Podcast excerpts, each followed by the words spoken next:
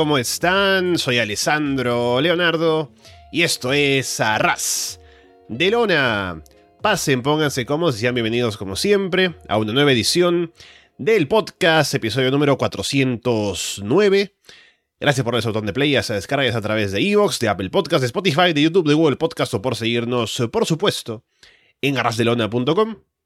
Y un agradecimiento especial a la gente que nos sigue en el Patreon, que estará escuchando este episodio con una semana de anticipación, ya que es un programa clásico, pero que pertenece a la línea temporal de Monday Night. Vamos a hablar en esta ocasión acerca de un pay-per-view de 1997, en este caso de WCW, Great American Bash, que es un show que tiene sus puntos altos y bajos, ¿no? Pero en general creo que fue un show bastante sólido, así que una buena sensación de un show de WCW que no es tan común, sobre todo con los main events y demás, pero aquí un poco distinta la cosa, así que hablaremos en detalle sobre cada, cada segmento y cada combate que hubo en el pay-per-view. Y para eso está por aquí, por supuesto, Walter Rosales. Walter, ¿qué tal? ¿Qué tal, Alessandro? Mira, sí, tú lo dices, creo que es un pay-per-view bastante diferente, ¿no? Porque ya habíamos tenido un pay-per-view de, ay, perdón, voy a callar esto, perdónenme. Tuvimos un pay-per-view ya de WCW que no tuvimos al campeón mundial. Y aún así creo que este fue un pay-per-view mucho más completo, ¿sabes? Creo que tuvo más combates destacados, una cartelera bastante redonda. Ya hemos hablado de esto, WCW, ¿no? Es como que hace una buena cartelera, como que cada combate de hecho está bastante justificado, sin embargo, el problema es que no hay un anuncio. Nunca te sale un gráfico por ahí, este combate va a pasar en este domingo. Simplemente tú dices, ah, pues vamos a ver que sea lo que Dios quiera, ¿no? Pagas el pay-per-view y te puedes topar con lo que sea. Y, está el riesgo de que te toquen de efecto combates o cosas que no tienen absolutamente nada que ver con todas las semanas que invertiste viendo sus programas. Y mira, probablemente estos anuncios se ven en Saturday Night o algo por el estilo, pero no vemos eso. De hecho, no podemos verlo porque no está en la network de WWE. Entonces, pues, o sea, yo como fan Mark de los noventas estoy molesto al respecto, pero he de decir que fue un pay-per-view aún así bastante disfrutable que nos dejó pues par de cositas para comentar. Y por supuesto, yo tengo que agradecer primero siempre a ustedes, la gente que está en Patreon. Si no eres el Patreon, este mensaje no es para ti. Y si no eres el Patreon, mira, en verdad no te, no te estés atribuyendo estos mensajes, pero no son para ti. Tú pagas tus 5 dólares mensuales, que te puedes suscribir cuando quieras.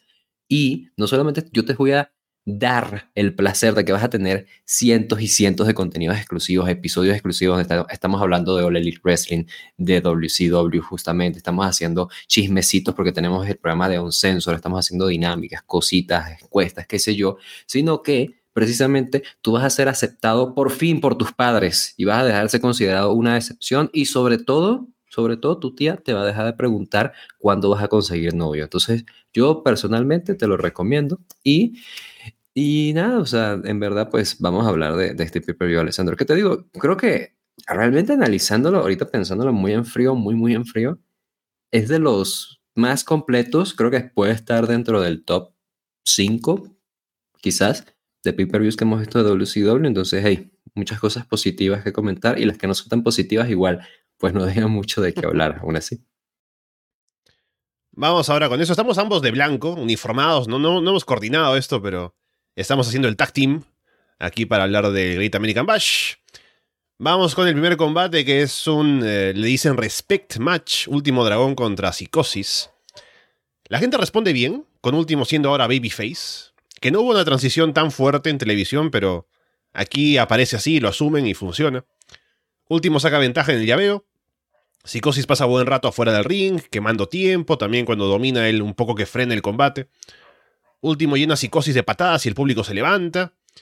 Psicosis distrae al referee en el ring y Sonny Ono aprovecha para atacar a Último afuera. Psicosis salta con un leg drop desde la esquina sobre Último colgando en las cuerdas. Ono luego ataca otra vez. Último lo detiene y lo levanta para un suplex afuera, pero Psicosis interviene. Último salta en el Asai Moonsault hacia afuera. Psicosis salta en un tope por encima de una esquina. Psicosis salta en un Moonsault desde la esquina y Último bloquea con una dropkick. Último aplica una super huracán rana, va a rematar con el Tiger Suplex, pero Ono distrae en el filo del ring. Ono intenta patear a último, pero patea a psicosis por error. Último track va a psicosis con el Drown Sleeper para someter y llevarse la victoria. También me sorprendió para bien que la gente respondiera bastante bien con, eh, con Último Dragón siendo luchador babyface. La verdad es que te digo, eh, tú lo dices, las, lo que habíamos visto de él en televisión, más que volverse babyface, realmente lo que vimos es que estaba pues vengándose de Sony Ono, que pues es un mal manager que va e interviene, pero hace cosas de, de kung fu, ¿no? Tiene expertise en artes marciales, pero ataca y, y pues termina siendo contraproducente para su cliente, ¿no? que es su último dragón. Y en este caso se enfrenta a Psicosis, que te digo, me alegra bastante que le den este, este eh, papel, este rol, la psicosis, porque psicosis era alguien que precisamente yo he dicho, ¿no? Al igual que muchas personas en la división peso crucero, es alguien que tiene el talento, tiene la habilidad, es alguien que puede caer bastante bien en el fan americano, sin embargo le hacía falta pues una historia. Y aquí, por simple que sea, Psicosis está recibiendo una historia y entonces eso es para celebrar. Entonces, hablando del combate en sí, creo que como opener funciona bastante bien, no porque sea un combate peso crucero así de muchos spots y demás, que sí tuvo parte de eso, sino por el hecho de que es un combate que por la misma historia tuvo como estas pequeñas pausas para jugar con el público, para animarlos, para irlos metiendo. Entonces, creo que eso funcionó bastante bien y de hecho, pues terminó siendo un combate pues bastante decente. De hecho, te voy a buscar acá porque me había quedado con la duda. En, los usuarios de Case Match le dan un 6.88, que yo creo que eh, es pues, relativamente justo. Y el Resident Server Newsletter, en este caso Dave Meltzer, le dio tres estrellas y tres cuartos, lo cual es bastante bien. De hecho, está de acuerdo con el Resident Observer equiparado al mini event de este show. Entonces, pues ahí lo tienes, ¿no? Creo que es un combate que de hecho funcionó bastante bien. Me gusta de nuevo ver a Último Dragón aquí. Ella había dicho que me sorprendía para bien el hecho de que fuese recibido como babyface. No porque no crea que el tipo pueda ser eh, un buen babyface. De hecho, cuando él debutó, para nosotros fue como extraño, ¿no? Como que, ah, mira qué raro, Último Dragón siendo un luchador heel con manager, burlándose de los americanos, como diciendo es el último dragón que nosotros conocemos. Y yo, ah, ok, este sí es el que conocemos. El típico luchador babyface eh, técnico que también hace sus vuelos espectaculares, ¿no? Que es un enmascarado carismático, ¿no? Entonces, vaya, me gusta ver a ese último dragón ya por fin. Creo que con Psicosis tuvo una buena exhibición y eh, realmente quedé contento con el opener de este show. Creo que fue una buena forma de iniciarlo. Sí, me gustó mucho, creo que funcionó muy bien. Fue un combate bien trabajado, sólido, pero lo que lo levanta más es el público, que está muy metido, o sea, como que al inicio reaccionan con cada cosa que hacen. Solo al final un poco con el dominio de psicosis, como que se apagan un poco, pero no demasiado, o sea, responden con el final de último. También me gusta el hecho de que pongan over ahora las sumisiones, ¿no? Que WCW, mejor dicho, WWF ya lo está haciendo, de mano de Ken Shamrock, mostrando que hay que tapear, ¿no? Y aquí, en la parte final del combate, cuando Último gana con el Dragon Sleeper, no solamente la gente reacciona a la rendición, sino también que en comentarios están ahí hablando de que, ah, sí, el gesto del tapeo es el universal de rendición, ¿no? Entonces, estamos entrando en una etapa en la cual también es viable, a pesar de que ya había antes, ¿no? El Fatal, eh, la Figure 4 de Ric Flair y demás. Hay ahora un intento de querer meter nuevos elementos en el wrestling, sobre todo porque ahora está despegando UFC también en paralelo, ¿no? Entonces, hay un poco de ahí meter algo más de elementos nuevos para educar al fan, y me gusta eso. Y ahora con lo over que estuvo último en este combate, a veces no se refleja mucho lo de los pay-per-views con lo de los públicos en televisión, en diferentes ciudades, ¿no? Pero a ver si último mantiene un poco el hype de haber estado así tan over en este pay-per-view para sus próximas apariciones ahora como Babyface en Nitro. Luego Chris Benoit está respondiendo los chats de la gente en la página web. Que él no es, no es que esté tecleando, ¿no? Le dicta a otro tipo ahí para que escriba por él. Luego los Steiners contra Harlem Heat. Combate por el puesto retadores al título de parejas. Los Steiners se la pasan lanzando a Harlem Heat en suplexes al inicio. Scott salta desde la esquina. Booker tiene que bloquear, pero queda algo raro porque Scott está muy lejos. Y Booker como que tiene que girar, ¿no? Para levantar el pie, así que queda un poco raro. Stevie Ray lanza a Rick en un Power Slam sobre el piso afuera. Dominan a Rick, Stevie lo levanta para que Booker aplique una patada de arriba. Scott hace el comeback. Scott le aplica un Super Frankensteiner a Booker en una esquina. Va a cubrir, pero aparece Vincent, que viene corriendo, se mete a ring para atacar a Booker. Y con eso hace que Harlem Heat ganen por descalificación. Scott luego mete a Vincent al ring para que los Steiners lo maten. Y tiene algunas dificultades para coordinarse en algunos movimientos, ¿no? Pero se ve violento, que es lo que importa. Entonces, los Steiners pierden por descalificación, pero al menos se desquitan matando a Vincent. Sabes, estábamos esperando que este fuese un buen combate y yo creo que la verdad sí lo fue. Eh, no voy a mentir, creo que me faltó quizás, creo que me faltó quizás un poquito más de, de clímax. Creo que a pesar de que el combate claramente, el final quiero decir, está por una razón, está por una cuestión de, de historia y demás.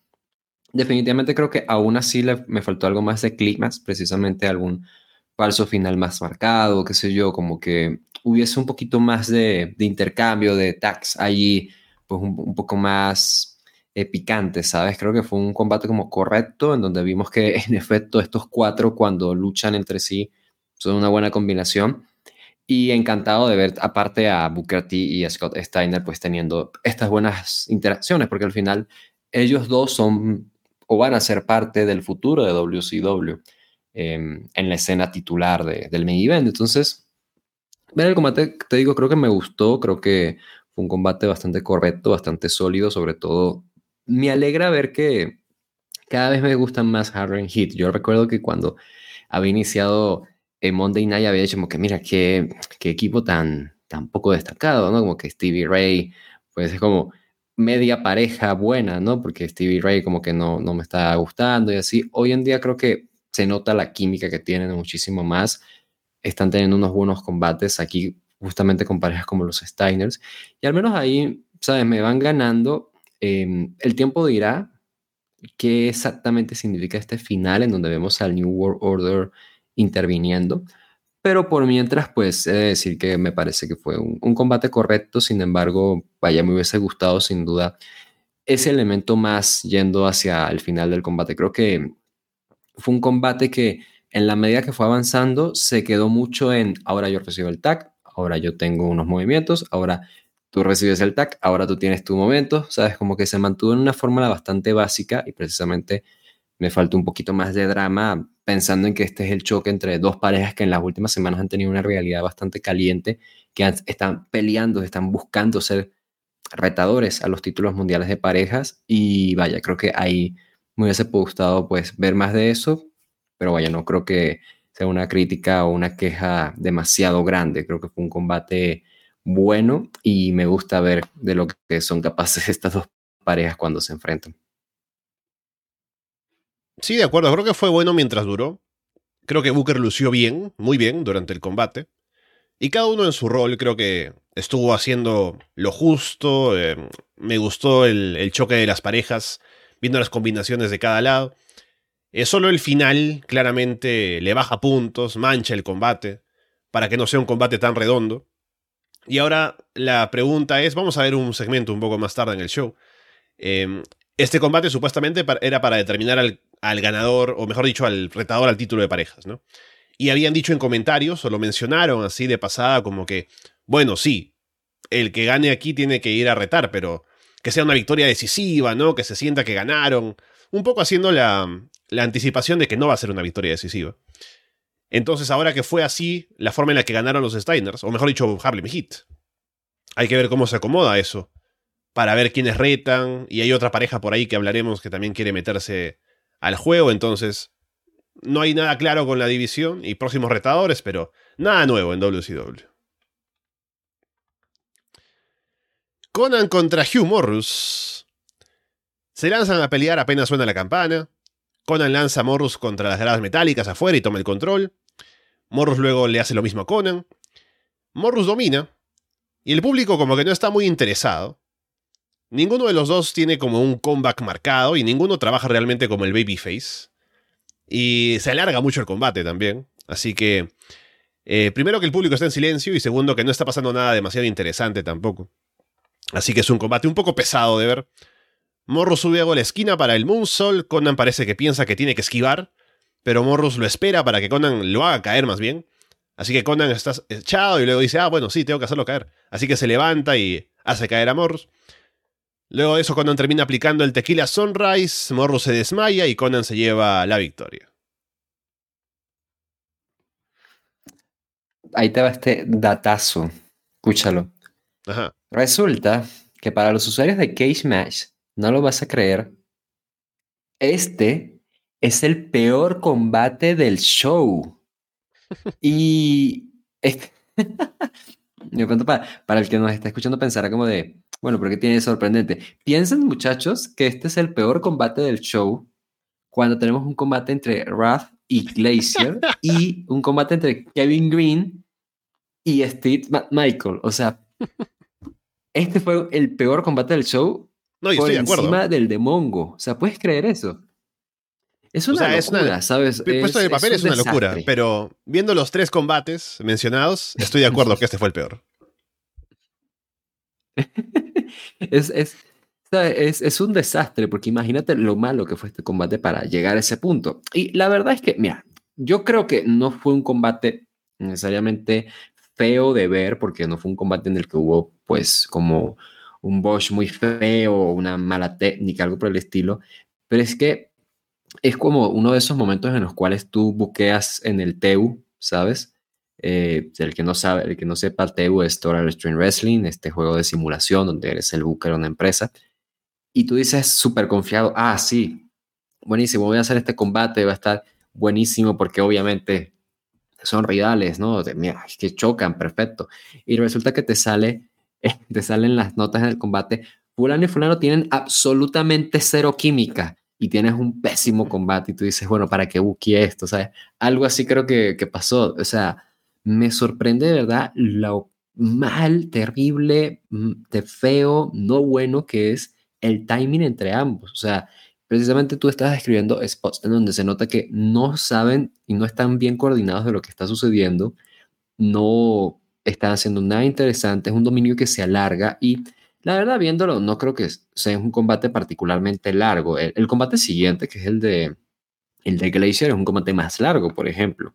Y es un combate menos largo que el anterior que vimos entre los Steiners y Harlem Heat, por ejemplo, pero aún así se siente muy pesado, pero es que no están haciendo nada y están solamente matando tiempo. No sé si esto se trata, no he buscado por desgracia alguna declaración o revisión de parte de Conan sobre este pay-per-view, igual no creo que vaya a conseguir porque Conan no suele hacer ese formato o no hace ese formato en el cual revisa viejos pay-per-views como eh, lo hacen, qué sé yo, eh, Eric Bischoff, Jeff Jarrett, eh, Kevin Nash, ¿sabes? En donde ven los pay-per-views y les preguntan algo y ellos dicen, ah, no lo recuerdo. Y Conrad Thompson dice, buenísimo, hablemos de otra cosa.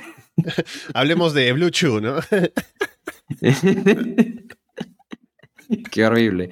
Pero bueno, eh, te digo, o sea, creo que es, wow, un punto muy, muy bajo del show. Es, es terrible. Y pobre Conan, porque eh, yo esperaba que esta al menos fuese una victoria, a ver, no grande, pero definitivamente que fuese tomada como, wow, mira, Conan está pues despegando, ¿no?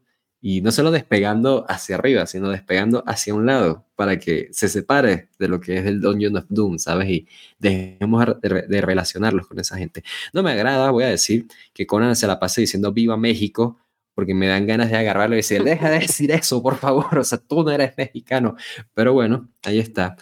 Eh, no sé, no, no sé qué, qué, decirte. Yo, yo creo que, creo que, Conan, Conan, ¿por qué crees que dice viva México? ¿Tú crees que es una situación así como, no sé, mmm, está haciendo, está haciendo como, no sé si viste que hay un mexicano ahorita, eh, un cubano nacionalizado mexicano, que está saliendo en, en, en medios y así, porque es un jugador de béisbol, pero que lo hizo súper bien ahorita en el Clásico Mundial, entonces sale en las, en las noticias de que, ah, mira cómo representa a México y todo. Algo, algo, así, mira, algo así habrá, habrá Venezuela dentro de 30 años a Perú, cuando Perú gane el Mundial de Béisbol, así. Va, Venezuela le va a hacer a Perú lo que, lo que Japón le hizo a, al, al béisbol de Brasil, ¿sabes? Básicamente.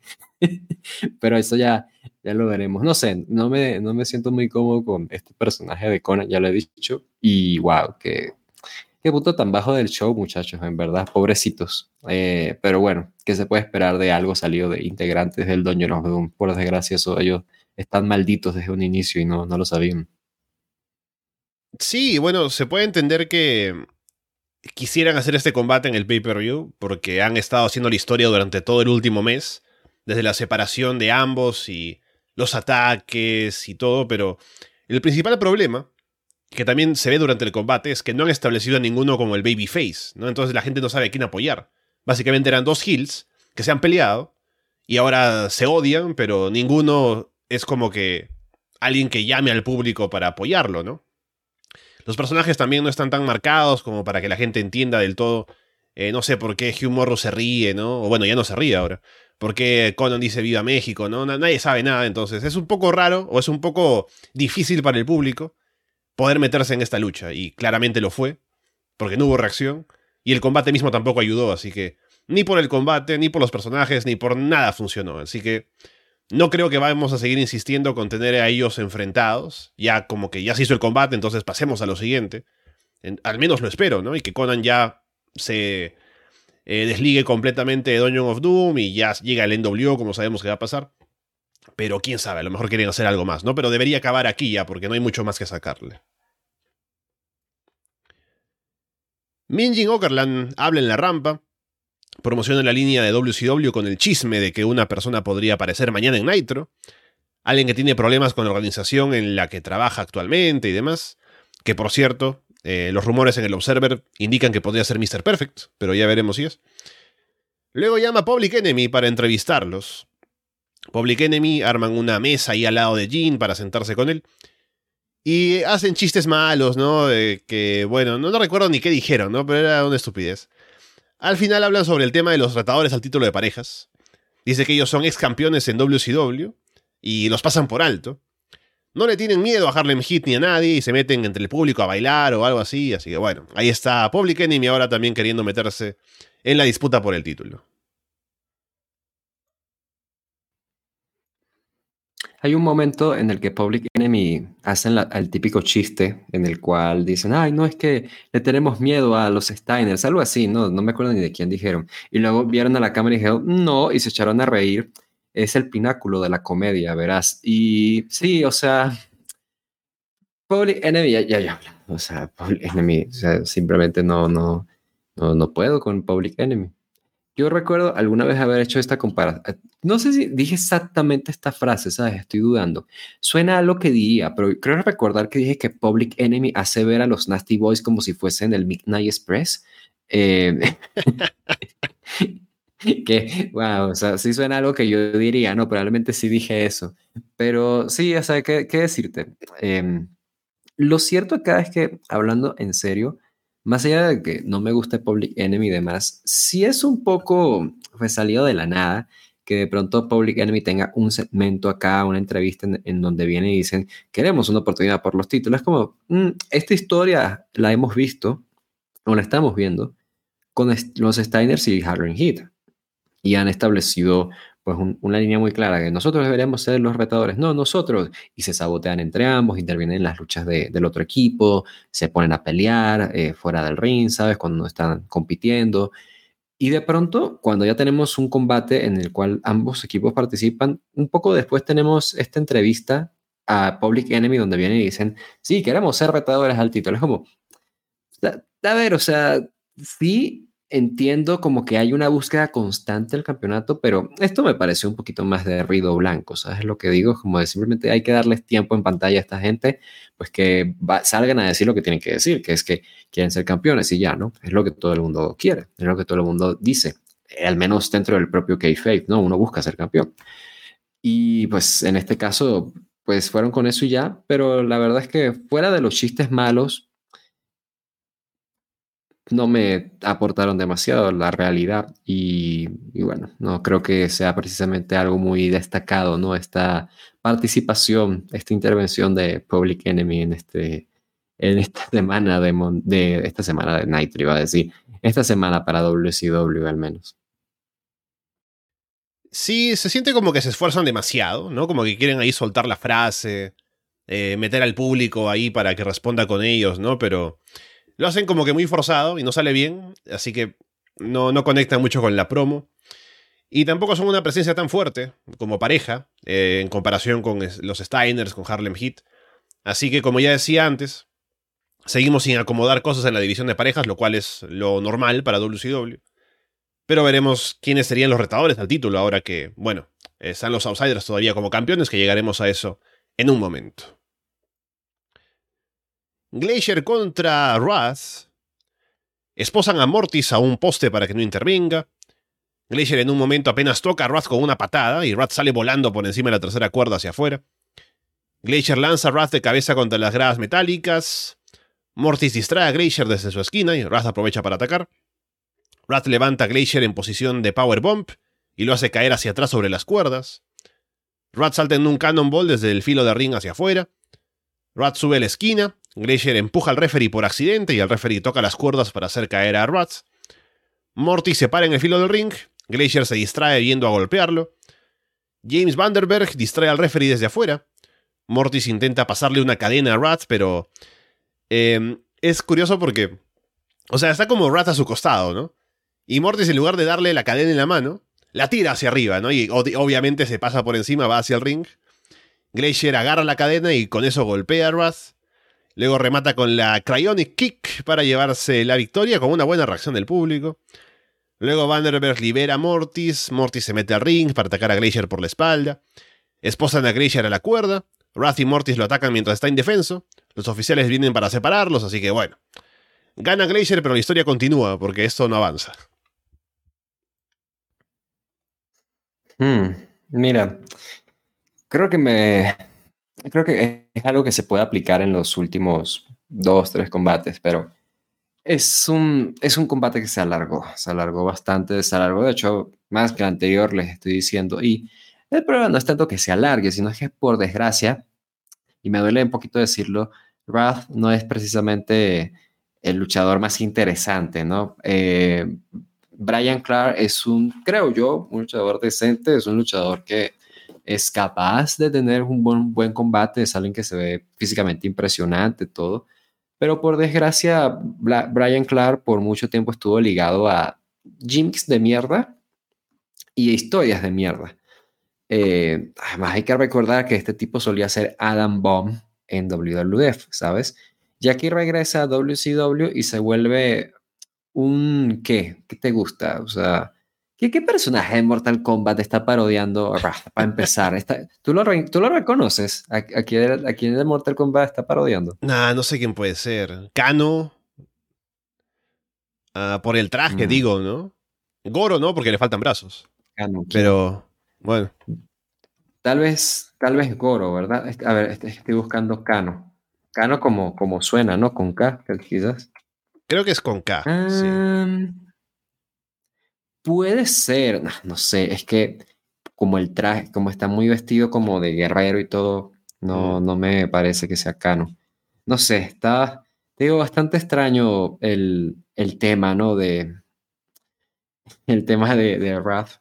Y la verdad es que aquí viéndolo, insisto, es un luchador que aquí se ve bastante expuesto, ¿no? Tuvo un dominio muy prolongado, pero muy, muy prolongado sobre Glacier. Glacier que estábamos acostumbrados a verlos en combates rápidos, combates en donde se viera fuerte y ya, pero acá fue un dominio muy largo de parte de Wrath que de pronto tiene una reacción Glacier y ah, Glacier gana, ¿sabes? O sea, sí me pareció un poquito como de, ah, no sé, como que expusiste mucho las carencias del propio Wrath y de Glacier en el proceso. Y mira, por suerte, Glacier, lo cierto es que ha pasado a la infamia, por desgracia, por, bueno, todo el tema de la parodia Mortal Kombat y demás, pero lo cierto es que el tipo, hay ciudades y que no, pero en la mayoría está bastante over. Su finisher al menos tiene mucha reacción y cuando tienes combates cortos en donde gana,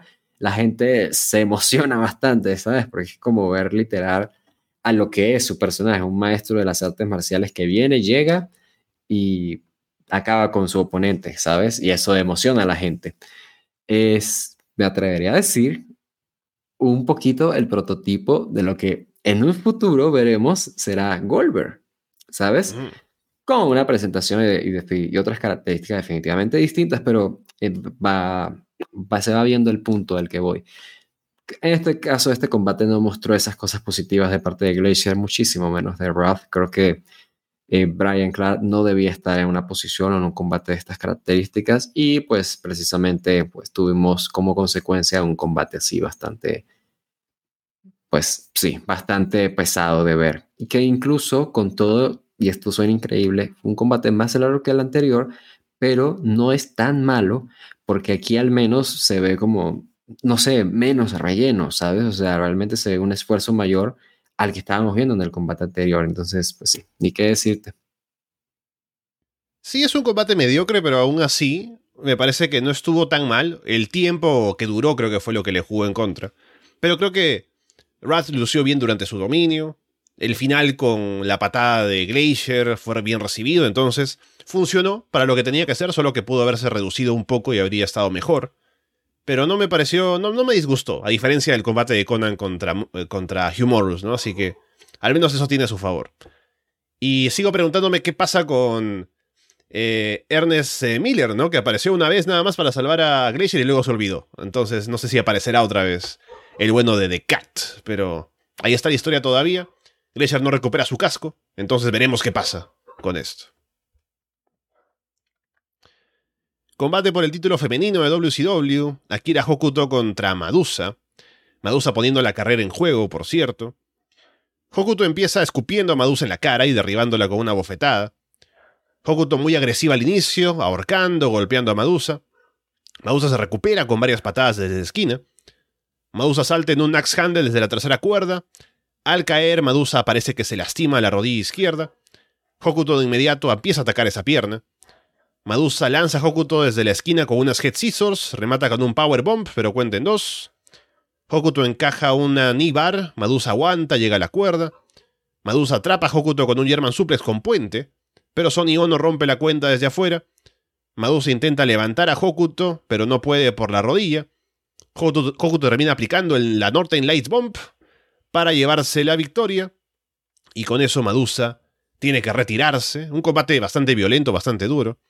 Y luego el detalle de lo que pasa luego del combate brevemente. Viene un médico, un referee para llevarse a Madusa.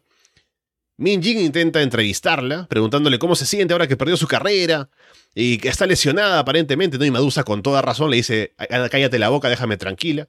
Y el público también le corea a Jin que la deje tranquila, ¿no? Así que bueno, Madusa se retira, Walter. Hmm. Y finalmente llegamos a este combate que quienes han seguido Monday Night sabrán que yo estaba anticipando porque había dicho que en efecto es el mejor combate en la carrera de Madusa, al menos según los usuarios de Cage Match. La verdad es que fue un buen combate. O sea, yo creo que fue un combate destacado del show. Por desgracia, viéndolo acá, Dave Meltzer, bueno, no, bueno, obviamente lo apuntó seguramente, pero al menos acá viéndolo en la página, no tiene una puntuación. Curioso porque viendo acá, los usuarios de Cage Match ponen por décimas este combate por encima del main event. Y sí, creo que sí, por encima también de, del opener.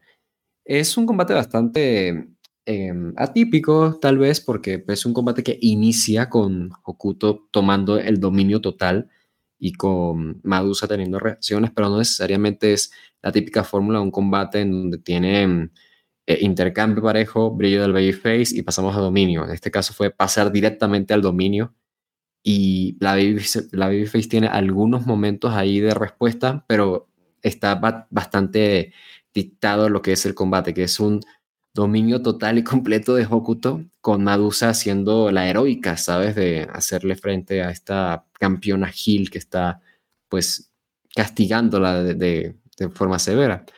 Es, es, un combate donde creo que Madusa se vio bien aún así, porque en efecto mostró cosas muy positivas de ella como performer. Creo que tuvo un selling bastante bueno, creo que tuvo unas combinaciones con Hokuto bastante bien fluidas Hokuto se ve fantástica, ¿sabes? O sea, es una heal de primera. Aparte, no fue un dominio aburrido, ni mucho menos. Fue un dominio que en verdad era como que están matando a la pobre Madusa, ¿no? De la pobre tipa no va a poder caminar por cómo la está golpeando eh, Hokuto, y te lo crees.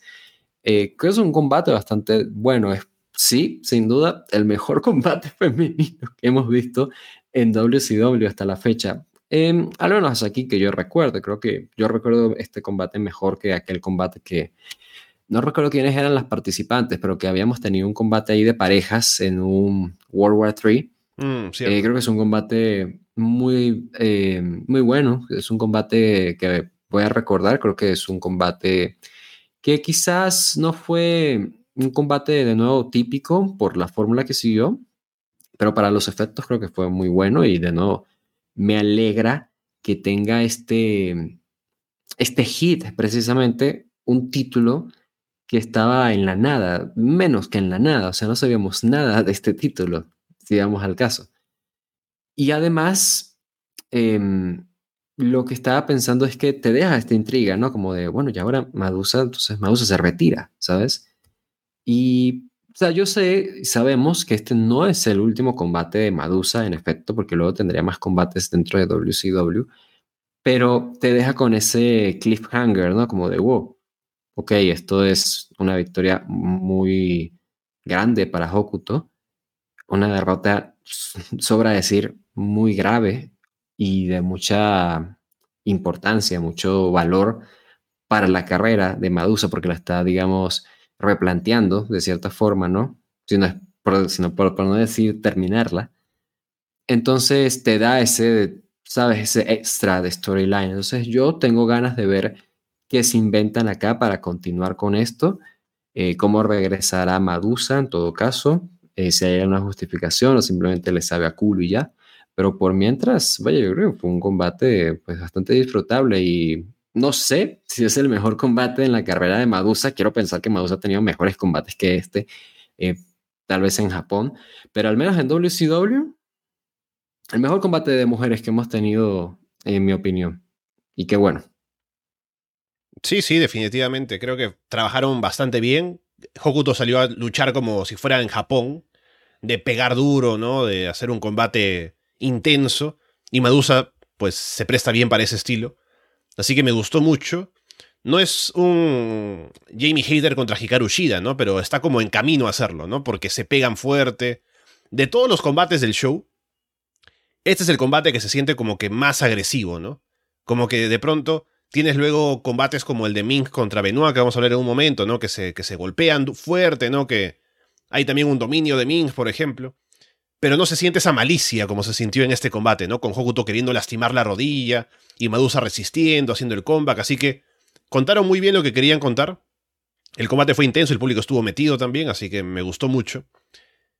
Y mm, ahora a ver qué pasa con Madusa, porque como dices, ¿no? Tiene que haber alguna forma en la cual anulen el retiro, que puedan decir tal vez no, que intervino Sony On, entonces no es válido, ¿no?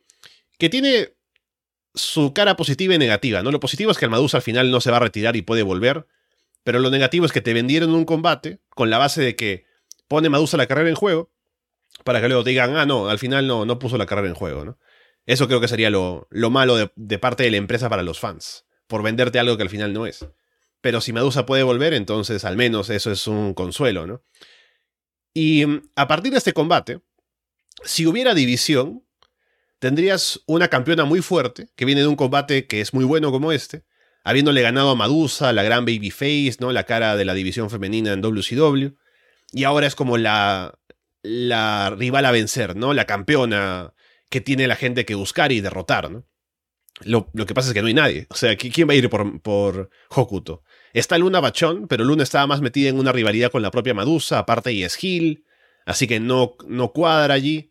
Y no hay nadie con quien se pueda aprovechar ahora la figura de Akira Hokuto tan reforzada por este combate como para hacer otra retadora, una división que gira a su alrededor, que se podría hacer con este combate, pero no hay talento. Así que ahí es como que WCW hizo un gran trabajo para, eh, a partir de este combate, construir algo, pero no tiene con qué. Luego tenemos el que llaman el Return Deathmatch, que es básicamente tuvimos un Deathmatch el mes pasado, aquí hay otro, de revancha. Chris Benoit contra Mink. Benoit se lanza en un tope hacia afuera sobre Mink antes de que entre al ring y así empieza el combate. Benoit se mantiene muy agresivo, pero Mink lo derriba con una patada a la cabeza. Benoit levanta a Minja en su plex y lo deja caer de cuello sobre la tercera cuerda. Minja hace caer a Benoit en una esquina y toma el control. Nick Patrick hace un mejor trabajo que el referee de la vez anterior con el dead match. Lo malo es que aún hay rope breaks y cuentas afuera del ring que no debería haber. Pero al menos está un poco más animado para que se note que está contando hasta 10 para que alguien pueda perder. Ming salta en un splash desde la tercera cuerda, cubre pero no hay cuenta. Ming sujeta a Benoit en la dead grip, pero Benoit salta por encima de la tercera cuerda hacia afuera para llevarse a Ming a las cuerdas y sacárselo de encima. Ming va por otro splash, Benoit esquiva, aplica el crossface un par de veces. Benoit sostiene a Ming en el crossface por mucho tiempo, al final. Ming aguanta, pero termina rindiéndose, y Benoit se lleva la victoria. Y luego se llevan a Benoit en camilla, eh, para, porque está lastimado, ¿no? Y luego tienen que esperar a que vuelva la camilla, para llevarse a Ming. Ming luego se cae de la camilla, no sé si es un bocho o algo, porque no lo muestran. Eh, pero bueno, se cayó por ahí y luego lo tuvieron que volver a poner a la camilla. Pero ahí está eh, Walter Benoit ganándole a Ming. Así que ya está en el camino a enfrentarse otra vez a Kevin Sullivan, lo que todos esperamos ver. Mira, estaba pensando en eso el otro día. Es, como cuando llegas al castillo como Mario y te dice, no, Mario, aquí no es el castillo. Y tú, coño, bueno, otra vez. Y así sigue, ¿no? Hasta que eventualmente, pues, dices, ya no quiero jugar este juego. Em, sí, o sea, es un combate, creo yo, que está un poco equiparado eh, con el combate de Deathmatch que habíamos tenido anteriormente entre Meng y Benoit. Yo, yo insisto, ¿por qué le decimos Ming? O sea, no sé, aparte no es, no, no, es como, no sé, quizás no es como, es porque nosotros somos hispanoparlantes, ¿sabes? Pero el hecho de que se llame Ming, para mí es como de, no, eso no me da miedo, ¿sabes? Meng, ah, ok, no, un poquito más de, ya, ya, más, un poquito más de presencia, ¿no? A pesar de que tiene ese extraño peinado que no es precisamente como de, de un monstruo, ¿no? Pero bueno, yo no me voy a, criticar, yo no voy a criticar el peinado de, de, un hombre que puede arrancarme la cabeza de una patada, ¿no? Eh, deja tú una patada, o sea, el tipo me pone la mano acá en la garganta y me arranca la garganta, ¿sabes? De plano. Pero bueno, he de decir que es un combate que está equiparado a, ese primer que han tenido. Eh, sin duda aquí lo destacado es pues precisamente el resultado, el final de cómo Benoit pues consigue esta victoria, porque anteriormente era como Benoit siendo este hombre eh, que enfrenta a Meng y que resiste contra este monstruo, en esta ocasión más bien es como una persona ya enfurecida, ¿no? Casi que cegada por su propia rabia, que logra vencer a este monstruo, pero no solamente vencerlo y ya, sino que lo somete al punto de que Meng tiene que ser asistido y todo, ¿sabes? Y quizás ese post-match exageramos un poquito, ¿sabes? O sea, creo que tampoco era como para que necesitáramos tener em, empatía por el monstruo, ¿sabes? El este monstruo que tiene Kevin Sullivan. Em, pero bueno. y de paso revelas que, la empresa no tiene camillas suficientes, ¿no? Tendría que tener al menos dos, porque hay una sola que tiene que pasar y luego volver para llevarse al otro, ¿no?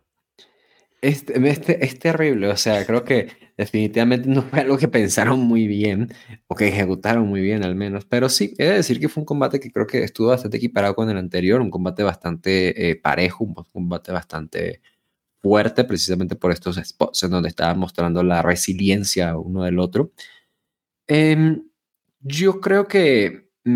Meng pues capaz de tener un combate mejor si no fuese por esta fórmula del deathmatch de WCW en el cual es llave o movimiento fuerte y todo se mantiene dentro del ring para un conteo de 10 segundos. Creo que Meng es capaz de tener un combate entretenido siguiendo la fórmula, por ejemplo, del main event, en donde es un brawl que luchan fuera del ring y luego vuelven para un spot importante, ¿sabes? Algo así como más armado. Es un, combate un poquito parecido quizás como el que tuvieron en su momento Sullivan y Benoit. Em, no recuerdo cuál era el show, pero que fue un combate. Creo que fue el Great American Bash del año pasado, que fue el primer combate que tuvieron y estamos aquí todavía. no me digas eso, o sea, no me digas eso, o sea, te das cuenta, esta es la, la perspectiva, ¿no? Y ese combate, además, es el del que todavía vive la rivalidad, ¿no? Porque no han tenido mejor combate que ese, que fue el primero que tuvieron. Y seguimos con eso, ¿no? De que vamos a intentar otra vez recuperar la magia de, de Great American Bash del año pasado. Dios, ¿de verdad fue de Great American Bash? Bueno, X, mire, he de decir que fue un combate, aún así, eh, en el que creo que se vio bastante bien Meng y Benoit. definitivamente creo que aún así sufre un poco por la misma fórmula que tiene el combate, porque no tiene como esta diversidad en la acción o no tiene como este... Mm, este clima construido, porque simplemente ver a Benoit matando a este monstruo, insisto que no era necesariamente alguien con el que necesitábamos empatizar. Eh, pero aún así fue un combate bastante pues entretenido por lo mismo. Y bueno, ah, a ver, esta, esta historia de Benoit y a ver si tiene una última confrontación o qué, qué demonios pasará o harán con él ahora que vuelve a vencer a Meng por fin de nuevo. Sí, acabo de confirmar que estaba en lo correcto. El primer combate de Benoit con Sullivan fue Great American Bash 1996. Así que bueno, estamos aquí un año después, en camino a otro Benoit contra Sullivan. Eh, pero bueno, el combate me parece que estuvo bien. Estuvo como por ahí en ese nivel del combate del mes pasado entre Benoit y Ming. Em, tal vez un poco mejor por lo, que me quejé del mes pasado del referee, que no se notaba muy claro lo que estaban haciendo, pero están por ahí. No es este mucho mejor que el otro. Estuvo bien, bien trabajado, estuvo intenso. Y Benoit sale bien parado esta vez, a diferencia del combate anterior. Lástima que sea para enfrentarse a Sullivan otra vez, pero a ver si termina esto. Y no mucho más que decir. Creo que ambos estuvieron bien en su rol. Y ponen over a Benoit de cara a lo siguiente que vendrá que bueno, habrá que seguir viendo qué pasa en Nitro. Steve McMichael contra Kevin Green. Green va corriendo al ring y se lanza a atacar a Mongo. Mongo golpea a Green frente a sus padres, que están en primera fila, y la mamá golpea a Mongo con su cartera. Mongo se pone a atacar la rodilla izquierda de Green y toma el control. Green salta en un shoulder block desde la tercera cuerda. Green se supone que tiene la rodilla lastimada, pero salta por encima de la tercera cuerda para caer de pie en ringside y atacar a Mongo. Debra distrae al referee. Mongo tiene a Green en una esquina. Jeff Jarrett aparece con el maletín para golpear a Green, pero Green pone a Mongo en el medio para que él reciba el golpe. Así que con eso, Green luego cubre a Mongo y se lleva la victoria. Sabes, eh, ver este combate en el cual Kevin Green está luchando de individual me hace en verdad pensar Wow. Me recuerda demasiado a Mojo Rawley. Y, sabes, no son bonitos recuerdos, definitivamente. No sé si tú te acuerdas de Mojo Rawley. este hombre, porque enloquecimos alguna vez porque ganó la, la Andre de Yaya Memorial Battle Royale. O sea, eh, es muy así, ¿sabes? Es como típico jugador de fútbol americano que es bastante hypeado, como que con demasiada energía, ¿no? Que uno casi que necesita decirle ya, necesito que te calmes, por favor. Eh, con spots muy básicos, necesariamente, curiosamente, como no, es, spots como de, de, powerhouse, sino spots como muy de, de wrestling de los 80, ¿sabes? Como de la catapulta y el lazo y agitar las cuerdas y hacer una, una mala drop kick, sea, Lo típico, ¿no? Y viéndolo, lo cierto es que, mira, el combate duró, eh, sí, lo, duró al menos por un minuto menos que el combate de Conan y Hugh Morris. Creo que pudo haber durado mucho menos, sin duda, pero para lo que fue, ¿sabes? No estoy diciendo que haya sido un combate bueno, porque fue un combate malo. Está, está, aquí sí estamos viendo como malas, malas ejecuciones y demás. Pero, ¿sabes? Al menos el público se la estaba pasando tan bien. Por alguna razón a los gringos les encanta el fútbol americano. Yo sigo sin entenderlo. ¿Sabes? Es curioso porque yo recuerdo que... A ver, yo no, yo no sé cómo es en otros países, pero eh, tú dime tú desde tu experiencia eh, allá en, en Perú. Cuando es el Super Bowl, la gente allá habla de, ah, viste el, medio tiempo ayer. No, ¿verdad? ¿O me equivoco? Tú dime. No, no, no. Acá no, no, se, no se sabe nada de eso. Nadie, le presta atención. Nada. Pero acá sí. Es tan ah, curioso eso. Me, me, me, mata. Porque cuando yo llegué acá, de pronto la publicidad y pancartas de mañana es el Super Bowl por Force Force, ¿sabes? Y sale así, que sí, qué sé yo, eh, el equipo mierda contra el otro equipo de la verga y se y chocan y iba a cantar arpiana y qué sé yo, tengo que mierda, bueno, a ver, y uno porque es fan del wrestling de pronto tiene algo de, de contexto, ¿no? Porque de pronto viene John Moxley y dice, ay, ojalá gane, este, qué sé yo, este equipo al, al que solía jugar, en el que solía jugar Brian, Brian Pillman, y yo, ah, ok, bueno, está bien, vamos a irle a ese equipo, supongo, ¿no? Bueno, vamos a ver qué tal, vamos, Cincinnati. Y te digo, por alguna razón a los gringos les encanta esa mierda. Y cuando ven a Mongo y Kevin Green, estos buenos amigos, no sé qué, pero que al final de cuentas, sabes, Green es un jugador de, de un equipo y Mongo del otro y chocan aquí en la lucha libre para ellos, es, es, el éxtasis, ¿no? Ese es el, ¿cómo se dice? El, el Seiges, el Seigis, eh, ay, ¿cómo se Seiges? ¿Cómo? Eh, Zenith, es el Zenith cultural, como, no, no, es peak, no es peak, tú, tú, ayúdame, tú, ¿cuál es esta palabra? Eh, si es el Zenith, ¿no? El Zenith está bien, sí. ¿Sí? Ah, bueno, pues buenísimo, ahí está. O sea, es esta máxima expresión de, bueno, no hay nada más grande que esto. Y la verdad es que se me ocurren muchísimas cosas mejores que esto, por ejemplo, no sé, nunca has llegado de, nunca has llegado a tu casa cuando hace calor y prendido el ventilador. Es, yo hallo que eso es mejor que, que, que un contra Mongo por 10 minutos. Eh, combate malo, ni qué decirte, pero al menos, ya de decirlo, eh, Jeff Jarrett hace algo bueno por fin acá y consigue que eh, Mongo se lleve una derrota en un combate individual en pay-per-view. Así que, hey, gracias Jeff Jarrett y ojalá pues esta historia algún día también consiga terminar, porque creo que esto tiene un año ya. Dios mío, alguien tiene que parar las historias en, alguien tiene que poner, decirle a Kevin Sullivan o quien sea que esté buqueando como de, a ver muchachos, ya esto caducó, ¿sabes? Ya no vamos a sacarle más provecho, necesitamos cerrarlo, ¿sabes? Eh, a ver si alguien se anima y si podemos ver ese final en algún punto. Y a ver si volverá Kevin Green ahora o ya con esto ya se acabó, ¿sabes? Que eso tampoco tenemos respuestas si así será. Ahora pasamos al básquet para el próximo mes. Pero el combate, para lo que tenía que ser, creo que cumplió. Podría haber sido más corto, pero igual creo que el público que estuviera ahí metido levantó el combate, claramente.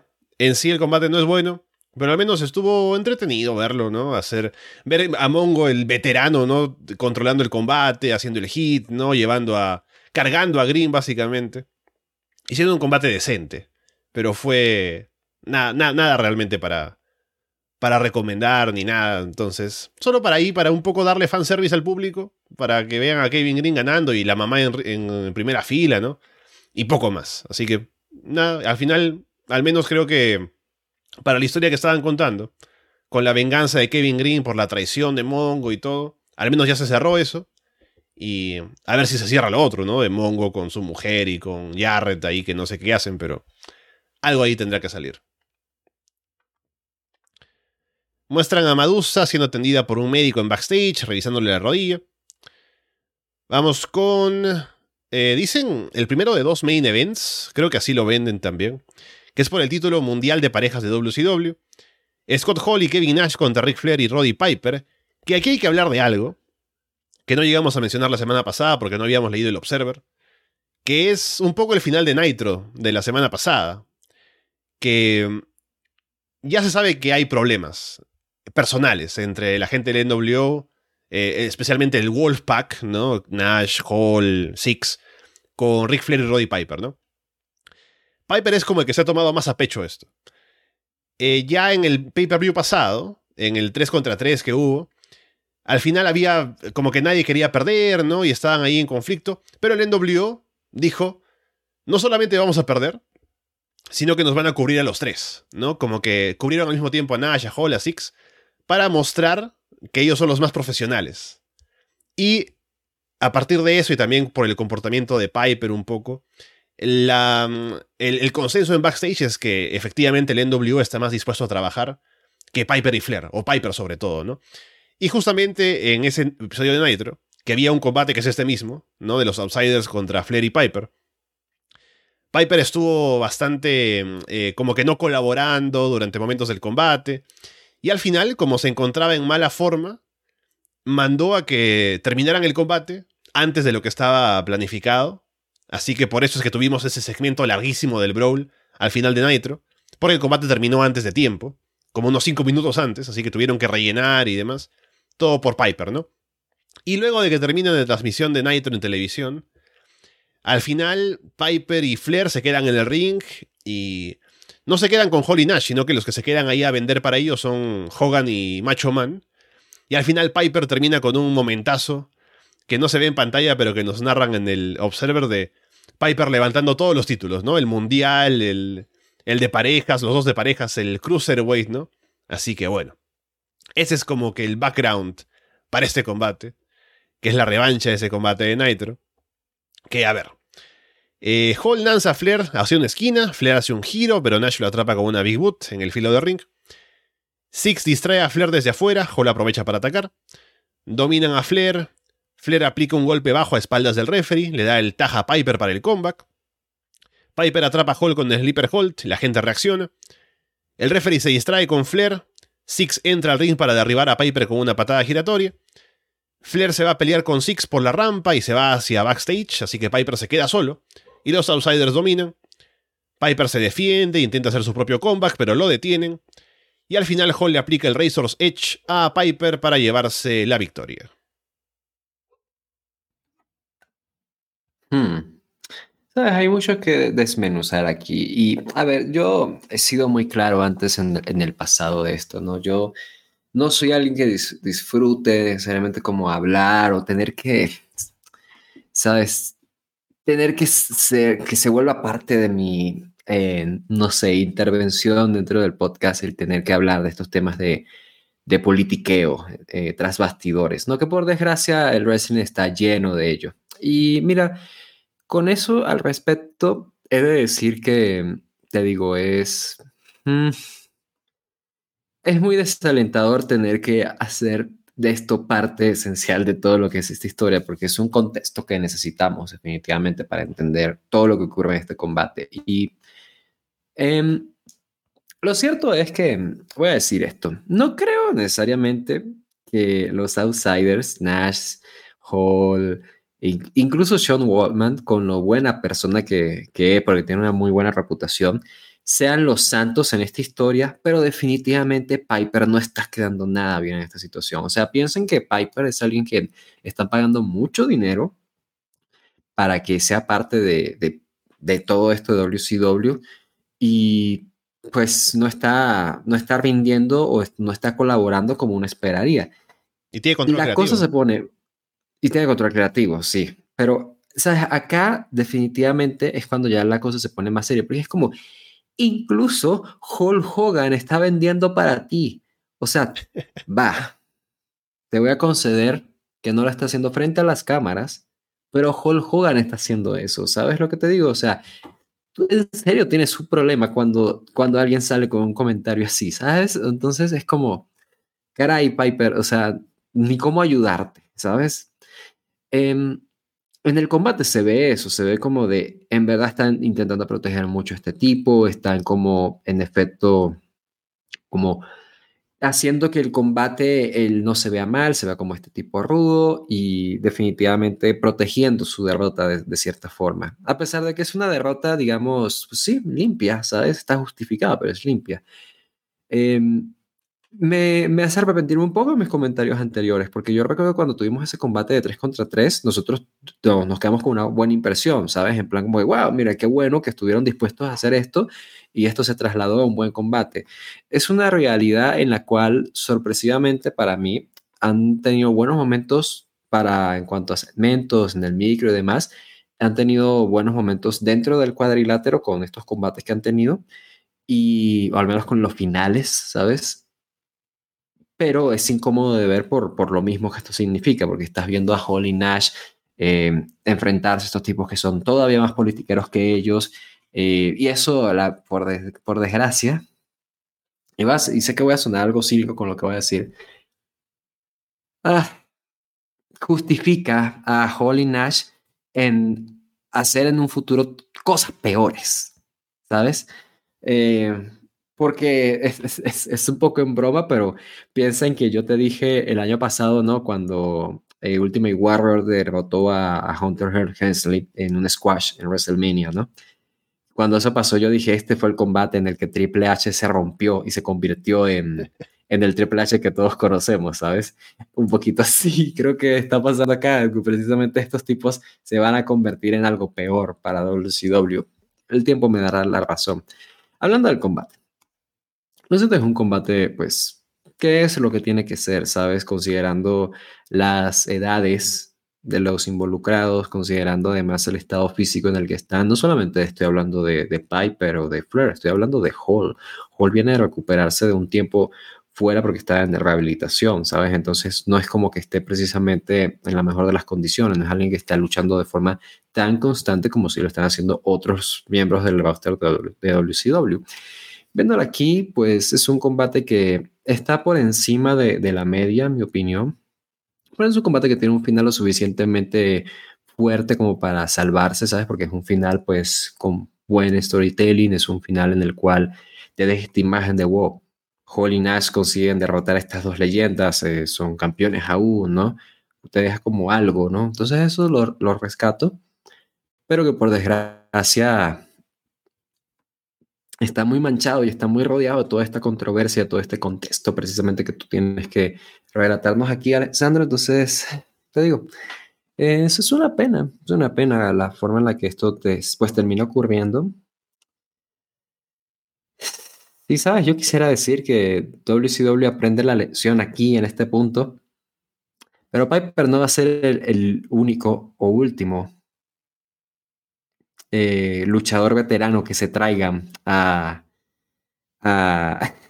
y que paguen millones para traer a, WCW a hacer pues historias de, mierda. Que no, te gusta cuando, cuando digo último y guiño a la cámara, así como mm".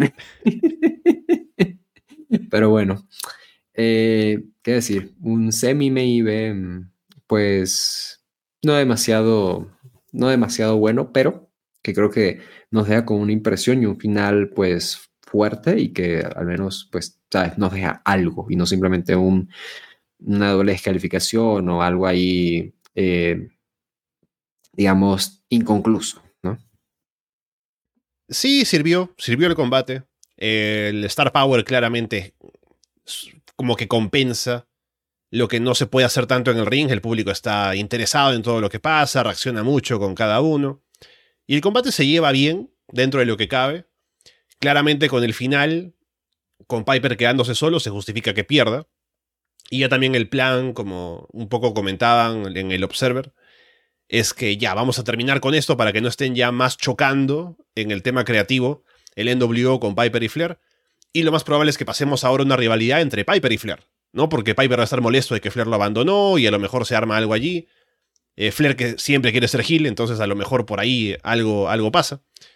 Pero veremos si ese es el camino, o si se hace algo distinto con Flair y Piper. Pero al menos ya tenemos, o es lo más evidente que no van a continuar con esa historia por este lado, porque no quieren que haya más problemas, como los que se han presentado hasta ahora. Y ahora solo queda ver también quién va a retar a Holly Nash por el título de parejas, que vimos más temprano que no se aclara la situación en la división. Y bueno, si quieren más drama, ese mismo día de lunes que fue todo el pleito este con Piper en Nitro y demás, hubo una pelea en backstage, en el otro lado, entre Bret Hart y Shawn Michaels, por eso ninguno de los dos estuvo en el show de Raw. Así que para más de eso, estén en el Patreon para Monday Night. Vamos con el main event que es un Lights Out match, que es Diamond Dallas Page contra Randy Savage. Apagan las luces durante la introducción de Michael Buffer un poco para poner el ambiente. Luego de que sale Macho Man, Kimberly aparece por el escenario y DDP viene por el otro lado para atacar a Macho Man por la espalda. DDP viene con el abdomen vendado, se lanza en plancha hacia afuera y parece que se lastima. Se van a pelear entre el público. DDP agarra la muleta de alguien y se la rompe en la espalda a Macho Man vuelven a ring ahí empujando a la gente, ¿no? Que se amontona sobre ellos. De vuelta en el ring, Savage le tira talco en la cara a DDP, luego le rompe un plato en la cabeza o algo. Macho Man domina, la gente pide Sting. El referee intenta detener a Savage en las cuerdas. Savage lo golpea y le aplica un pile driver. Otro referee aparece, Savage lo ataca también. Macho Man amenaza a Kimberly en ringside. Otro referee viene para ponerse en medio. Hay un área VIP ahí a un lado del escenario, donde están haciendo una barbacoa o algo, o así parece, y se van a pelear por ahí. DDP lanza a Savage sobre una mesa, le tira el carbón encima. Savage le quita la protección a una parte del piso. Quiere aplicar un pile driver ahí encima, pero Nick Patrick lo detiene. Macho Man lo golpea. Luego se mete con un fotógrafo también. DDP golpea a Savage con una silla en la cabeza. Macho Man va por un suplex. DDP le da vuelta, aplica el Diamond Cutter, pero no hay referee. DDP luego cubre, Patrick cuenta, pero viene Scott Hall para romper la cuenta. DDP golpea a Hall, pero Macho Man aprovecha para golpear a DDP con el cinturón del título de parejas en la cabeza. Hall le aplica el Razor's Edge a DDP. Savage remata con el Elbow Drop. Hall pone el referee para que cuente. Y victoria para Randy Savage. Y apenas gana termina el show, así que no hay tiempo para nada más. Es un combate muy bueno, es un combate que yo disfruté particularmente. Ya lo había visto antes porque precisamente esta serie de combates entre, entre DDP y Savage es, vaya, uno que es casi obligatorio para mí verlo. A mí me gusta mucho Macho Man. Eh, creo que no soy necesariamente como fan o me considero fanático de DDP, sin embargo es alguien que definitivamente creo que es un ejemplo, ¿no? Un ejemplo para cualquiera que se quiera volver luchador, alguien que inició bastante, entre comillas, tarde en el mundo del wrestling y que se convirtió en lo que se convirtió, ¿sabes? Y que además tiene, es, reconocido por esa ética de trabajo y pues, ¿sabes? Tiene una buena reputación DDP. Cuando chocan, que son básicamente como dos opuestos, pero además dos caras de una misma moneda por cómo se presentan ante el público, eh, el acto tiene cosas que son similares, ¿no? De ambos, quiero decir. Es como que estos tipos tenían que encontrarse, ¿no? Y tienen una serie de combates bastante buenas, eh, precisamente. Este es un combate que en particular es disfrutable y tiene mucho mérito porque es el main event de un show. Hubo algún momento, sin duda, que creo que el público no estuvo tan metido, estuvo algo perdido, precisamente porque venían de un combate con bastante star power antes de este, pero logran meter al público de vuelta. Tiene spots que aparte son bastante creativos, que son spots como que no comunes de ver, ¿no? Cuando suben ahí al escenario, por ejemplo, qué sé yo, la forma en la que DDP estructura, y bueno, DDP y Macho Man estructuran esto, es como que es una pelea que tiene sentido, ¿no? No es como una pelea eh, desorganizada.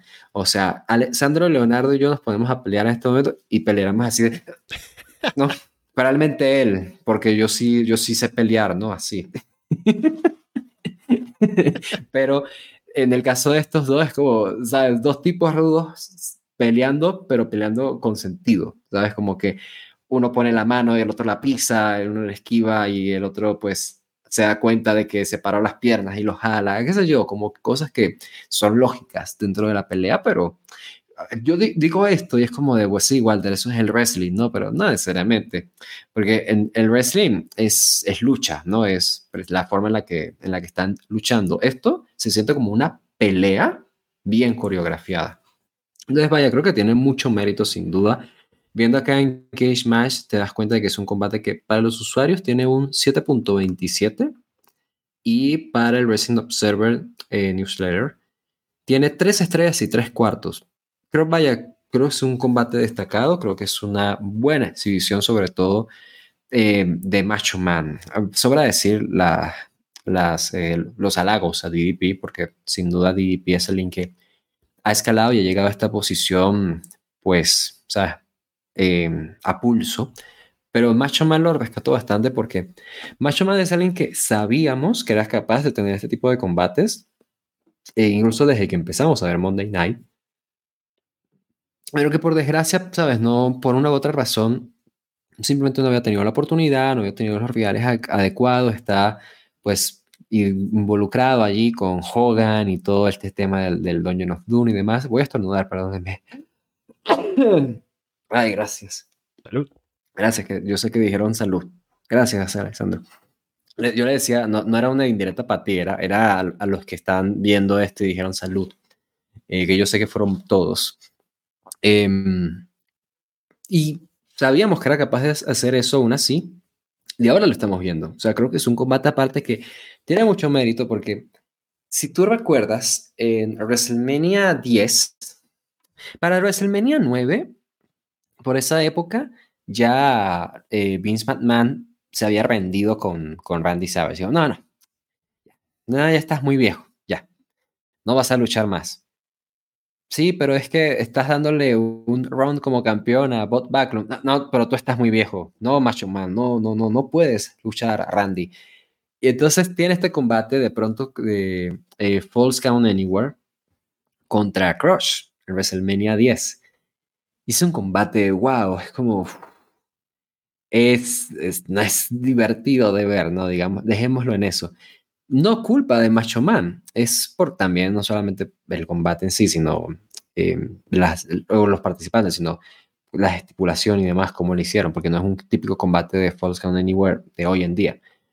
Mi punto es que básicamente tiene ese combate acá con DDP y es, ¿sabes? Es el cielo y la tierra. O sea, es como totalmente opuesto. Te das cuenta de, wow, este tipo es capaz todavía de tener un buen combate y no solamente eso, sino es que tiene un combate de este estilo que es divertido, que es entretenido, se ve bien, hace lucir bien a su oponente.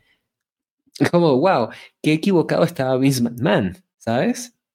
Creyendo que Macho Man no estaba listo y que no estaba rindiendo bien, porque tiene este combate contra Crush pero luego lo pones acá y no solamente tiene un buen combate, sino que es un buen main de pay-per-view. Vaya, creo que sin duda esas alabanzas se las merece y puedo continuar y continuar porque creo que Macho Man hace un fantástico trabajo en esta ocasión.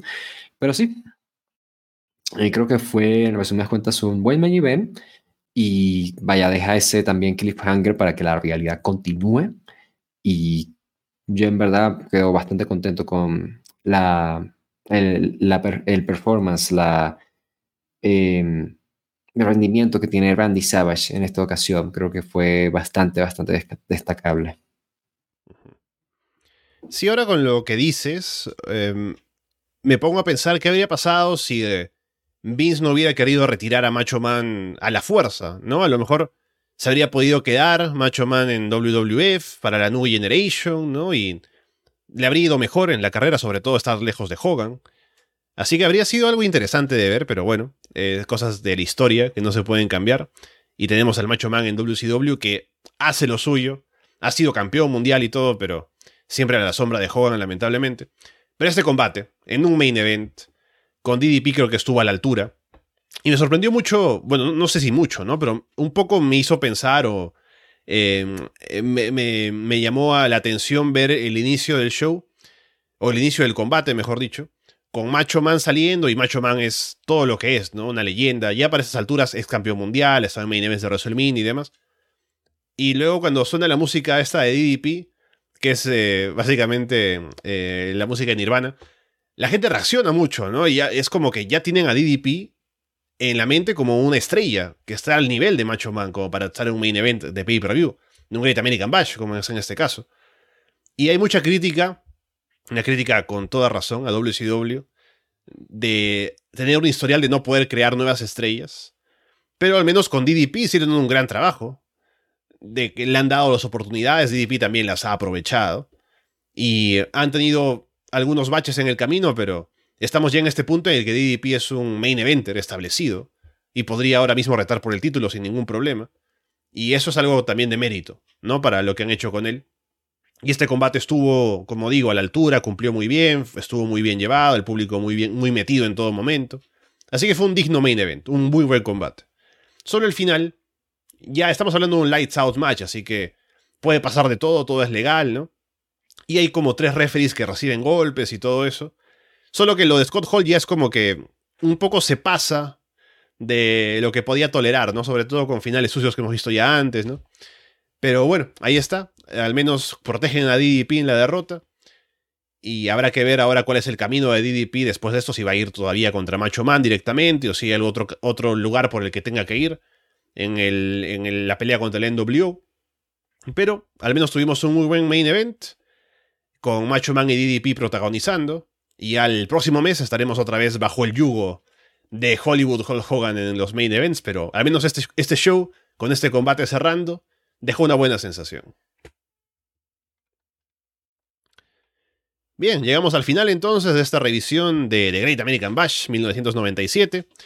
Gracias por estar con nosotros y sobre todo si nos siguen en el Patreon con Monday Night, continuaremos esta revisión de lo que pasa en el 97 con Raw y Nitro. Así que bueno, Walter, estaremos la próxima semana para hablar más de lo que va pasando con el drama en backstage y también con lo que vemos en los shows. De cara a lo siguiente, que tenemos por el lado de WWF, el Canadian Stampede, y en WCW ha estado promocionando ya desde antes incluso el Bash at the Beach. Ya veremos entonces qué tal. Porque ya empezamos fuerte nada más con, con lo que tú dices, ¿no? De esa pelea entre Shawn Michaels y, y Bret Hart. Ya, ya de plano es como, bueno, por si te preguntabas si iba a haber drama esta semana en Monday Night, de pronto viene y te sueltan esto, ¿no? O sea, es un sinvergüenza Alessandro Leonardo soltándoles esa migajita para que ustedes, ay, para ver, y se metan en el Patreon. Pero muy bien, muy bien, porque ya yo les dije todas las bondades que implica estar en el Patreon, más allá de tener todos estos programas exclusivos y todo este contenido pues precisamente a su disposición, también es el hecho de que ustedes van a ser mejores personas y van a ser aceptados en, en la sociedad y en su familia, que ya les dije, ¿no? Ya les expliqué. Y obviamente, pues yo agradecido porque ustedes estén acá y si nos estás escuchando en público, también agradecido con ustedes, contigo, que me estás escuchando, porque pues todavía, imagínate, 406 episodios y seguimos haciendo esto. En algún punto nos vamos a cansar, ¿no? Tal vez en el 407. Pero ya, ya veremos si eso pasa. Por mientras, pues, ¿qué decirles a todos más que un abrazo y gracias por su atención?